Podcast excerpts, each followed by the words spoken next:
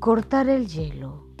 Frecuentemente advertimos lo bondadosa y agradecida que se muestra la gente cuando somos nosotros los primeros en brindarles demostraciones de aprecio y amabilidad.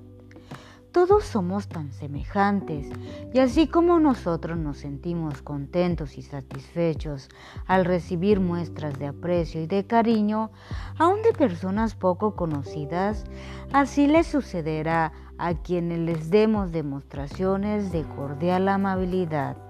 Y además cosecharemos un fruto muy agradable, que es nuestra propia felicidad pues se cumplirá de nuestra vida lo que anunció el libro santo.